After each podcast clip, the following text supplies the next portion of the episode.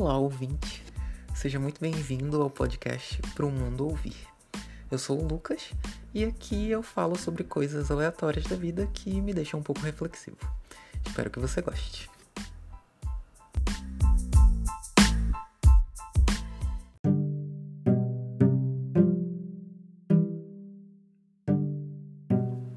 No episódio de hoje eu vou falar um pouco sobre relacionamentos não monogâmicos.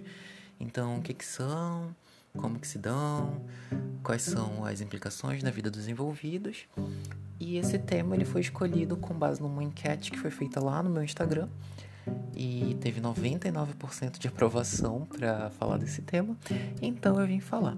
Inicialmente era para ser feita uma série de postagens lá, mas é, eu achei que seria mais agradável de fazer num podcast. Então, se você ajudou nessa votação, muito obrigado e eu espero que você goste do episódio.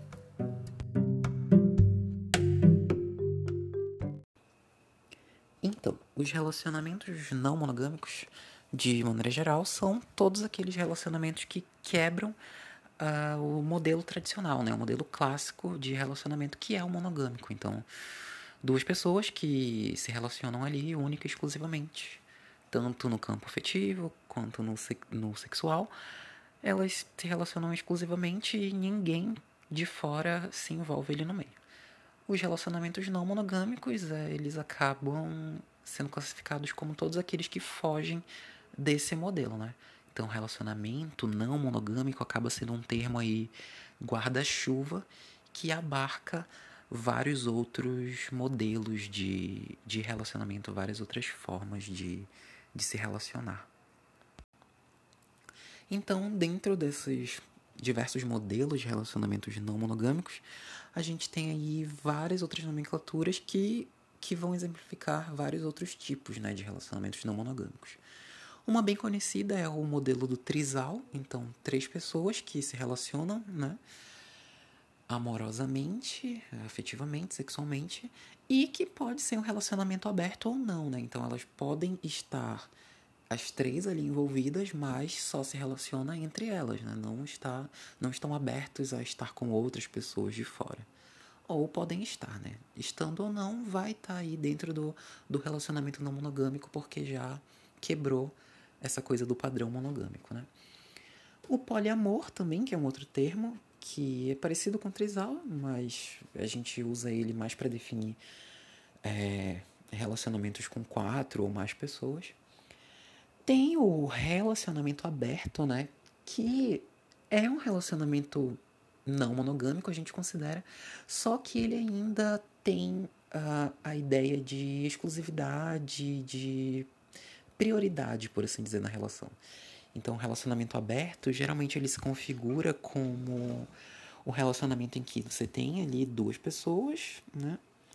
E que elas têm liberdade para estar com outras pessoas, mas não tem aquele vínculo mais forte, né, com essas outras pessoas. Essa essa essa afetividade mais prioritária acaba ficando ali só entre essas duas pessoas primárias, por assim dizer. Né? É parecido aí com o modelo de trisal, de poliamor, que quando não é aberto, né? Tem também um outro termo que é de relações livres, ou amor livre, que são, é, de modo geral, essas relações em que não se tem essas limitações, né? Então as pessoas ali se envolvem sem esses contratos de exclusividade, de, de estar é, única e exclusivamente com, com tais pessoas, né? Com aqueles delimitados ali naquela relação. Não, tem uma liberdade para ficar com quem quiser contanto que as pessoas queiram, né?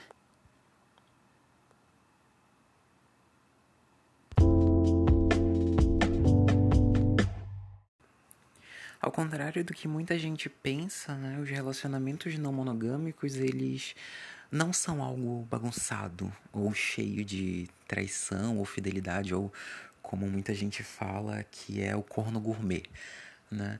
os relacionamentos não monogâmicos, eles justamente buscam fugir dessa questão da infidelidade, da traição, né? De ser corno.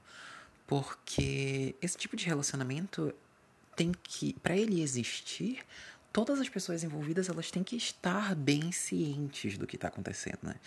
Então, um relacionamento não monogâmico de trisal, ele é diferente de um relacionamento em que tem um casal e que uma das pessoas desse casal é, fica secretamente com uma outra pessoa. Né? Então, isso é um, um, modelo de traição, isso é um modelo de infidelidade, né? Porque não tem ali um acordo, não está tudo muito claro para todos os envolvidos, né? Os relacionamentos não monogâmicos, eles buscam é, deixar tudo muito claro, tudo muito certo, tudo muito acordado, né? Aquela coisa de que quando um não quer, não tem por que os outros brigarem, né? Então tem que ser muito bem, muito, tudo muito bem definido, tudo muito bem acordado, para que não tenha, é para que a gente não perpetue essa coisa da infidelidade, essa coisa da traição, né? Os relacionamentos não monogâmicos, eles vêm para quebrar todas as, as, as questões que a monogamia deixa pra gente, né? Porque a, a monogamia, ela não é só você se relacionar única e exclusivamente com uma pessoa, não é só isso. A monogamia ela traz consigo enraizado né, a questão da possessividade, é, a questão da propriedade. Então, os relacionamentos monogâmicos, de uma maneira é, inconsciente, levam a gente a colocar aquele ser que, que se relaciona com a gente como uma propriedade nossa, né? E é daí que vem os ciúmes, é, essa coisa de achar que o outro te pertence, né? porque está enraizado nisso, está enraizado nessa ideia dessa exclusividade. Essa coisa da, da infidelidade, da traição, ela só vai existir nos relacionamentos não monogâmicos se eu tiver um, um, acordo, né, um termo ali de compromisso com todos os envolvidos. Então, digamos que eu tenho um relacionamento a quatro e aí a gente tem essa esse acordo de só ficar entre nós quatro, né? Nós nos relacionamos entre nós mesmos e é isso. Pessoas de fora não são bem-vindas. Então aí, se eu acabo ficando com outras pessoas, sim, essa traição ela vai, ela vai existir. Mas ela é diferente da traição que a gente vê sendo propagada pela estrutura monogâmica, né? Então, na estrutura monogâmica a gente tem ali pessoa A com a pessoa B e, e é centralizado nisso, nessa relação dessas duas pessoas. Então, mesmo que tenha pessoas é, envolvidas, orbitando ali naquele relacionamento, é, elas são vistas como pessoas que não são legítimas, né? Aquelas relações ali com aquelas outras pessoas não são legítimas, porque sempre colocam uma, uma pessoa ali, um casal ali como sendo prioritário, como sendo central. E isso é uma ideia que ainda está ligada à monogamia, né? Então, se eu faço isso, eu preciso pensar muito se meu relacionamento ele está sendo não monogâmico, né? Ele está quebrando com, com essas ideias ruins da monogamia, né? Dessa centralização, dessa hierarquização. A hierarquização, principalmente, ela existe muito nos relacionamentos abertos, né? Não vou dizer que não existe. É muito comum, principalmente no começo. Então existe muito aquela coisa da prioridade, né? Então o casal ali abre o relacionamento, mas meio que tem uma prioridade afetiva. Só que a ideia, né, a tendência é que a gente caminhe para um rumo em que a gente entenda que essa prioridade, essa hierarquização, ela existe porque ela está ligada à monogamia ainda. O ideal é que eu enxergue todas as pessoas que se envolvem comigo de, uma, de maneira legítima. Então, enxergar todos os envolvidos ali como seres que merecem é, respeito, que merecem dignidade e que ninguém é prioritário, né? Não tem essa coisa de, de hierarquizar. Todo mundo ali tem o seu valor, né? Ninguém está acima de ninguém.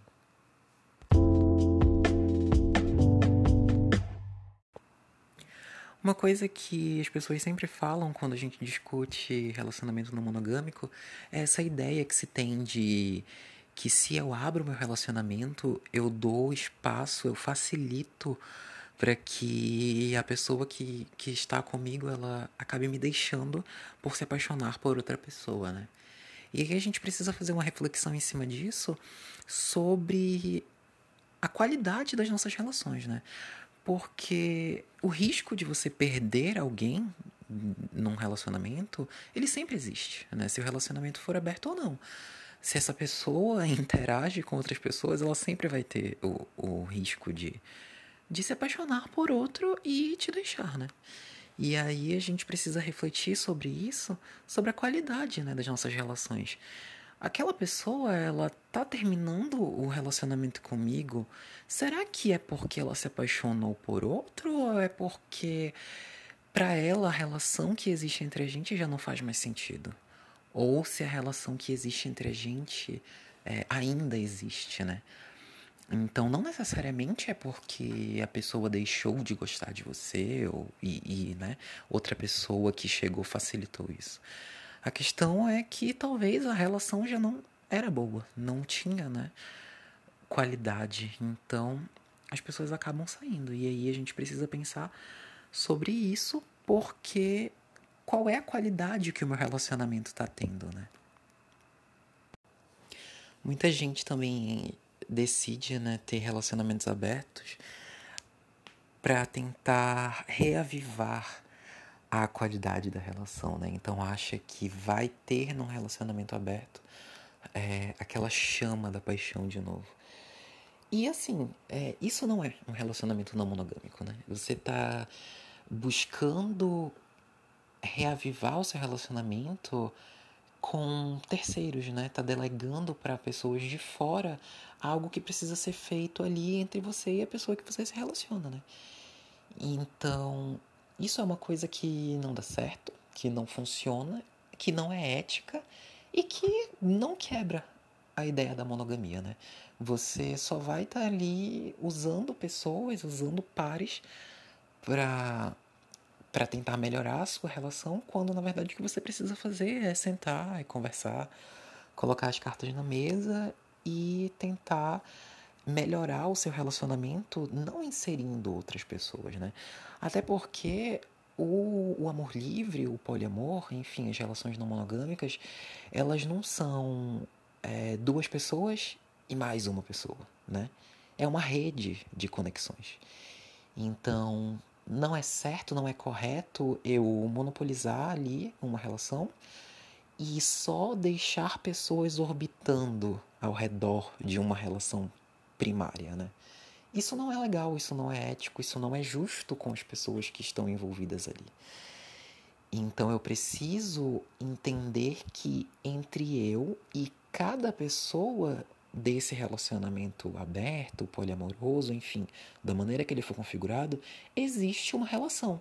Existe uma relação entre A e B, entre C e entre C e A, entre B e C. Então todas essas pessoas elas se conectam. Podem não estar conectadas de maneira afetiva, de maneira sexual, enfim, mas todas elas estão envolvidas e a gente precisa entender que há uma relação né, entre cada uma dessas pessoas, né? E que essas relações elas precisam ser cuidadas, precisam ser comunicadas, conversadas, para que sempre esteja tudo muito claro, todo mundo muito ciente do que está acontecendo e para que a gente não fique depositando nos outros, delegando para os outros, né, questões que são nossas e que só dependem de, de nós mesmos é, melhorarmos.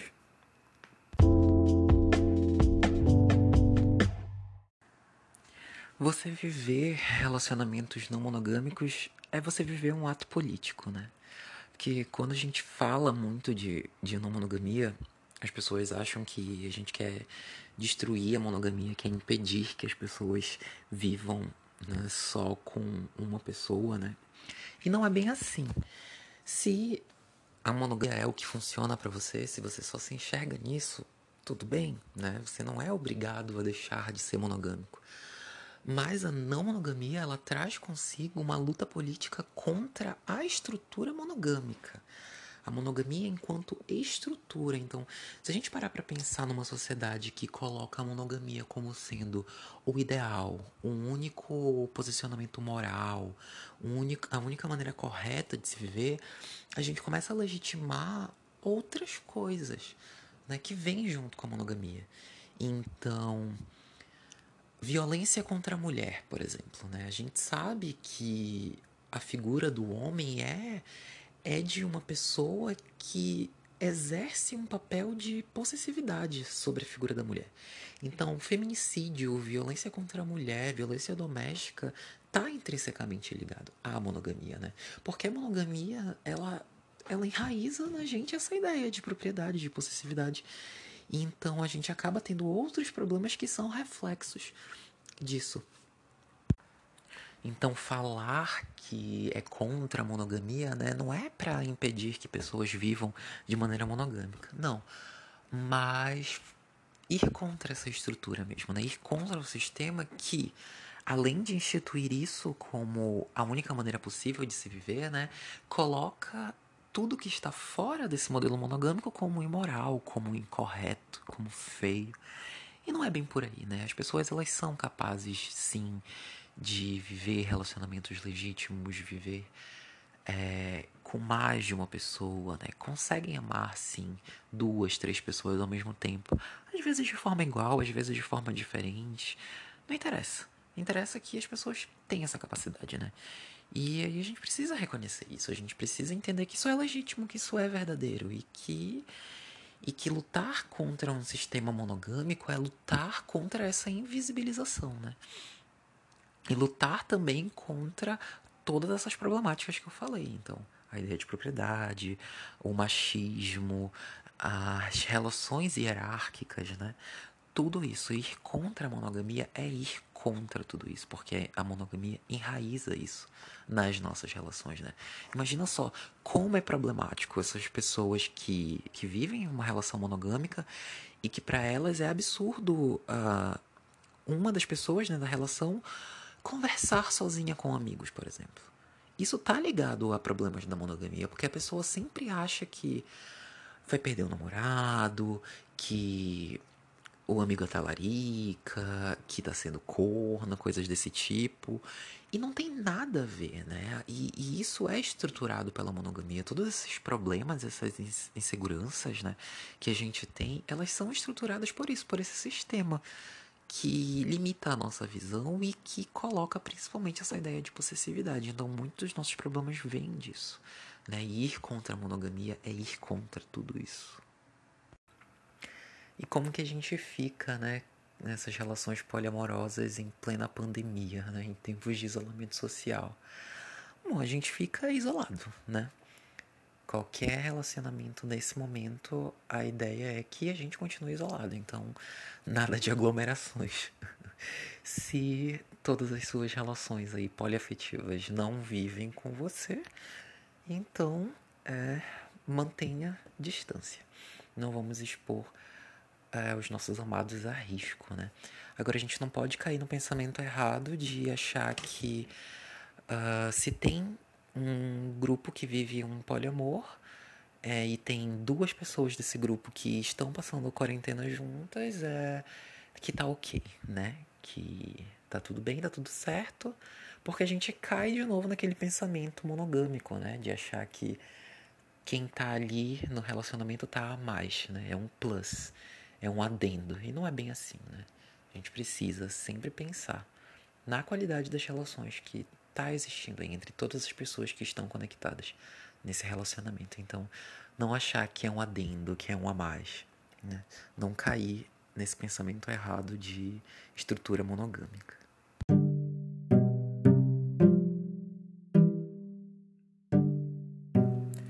Então é isso, galera. Muito obrigado a você que ouviu até aqui, até o final.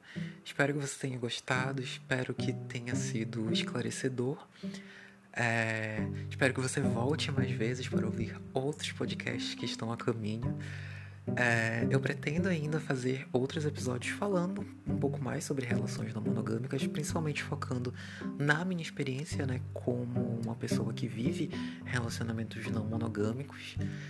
Então, espero que eu consiga fazer mais episódios assim pra cá.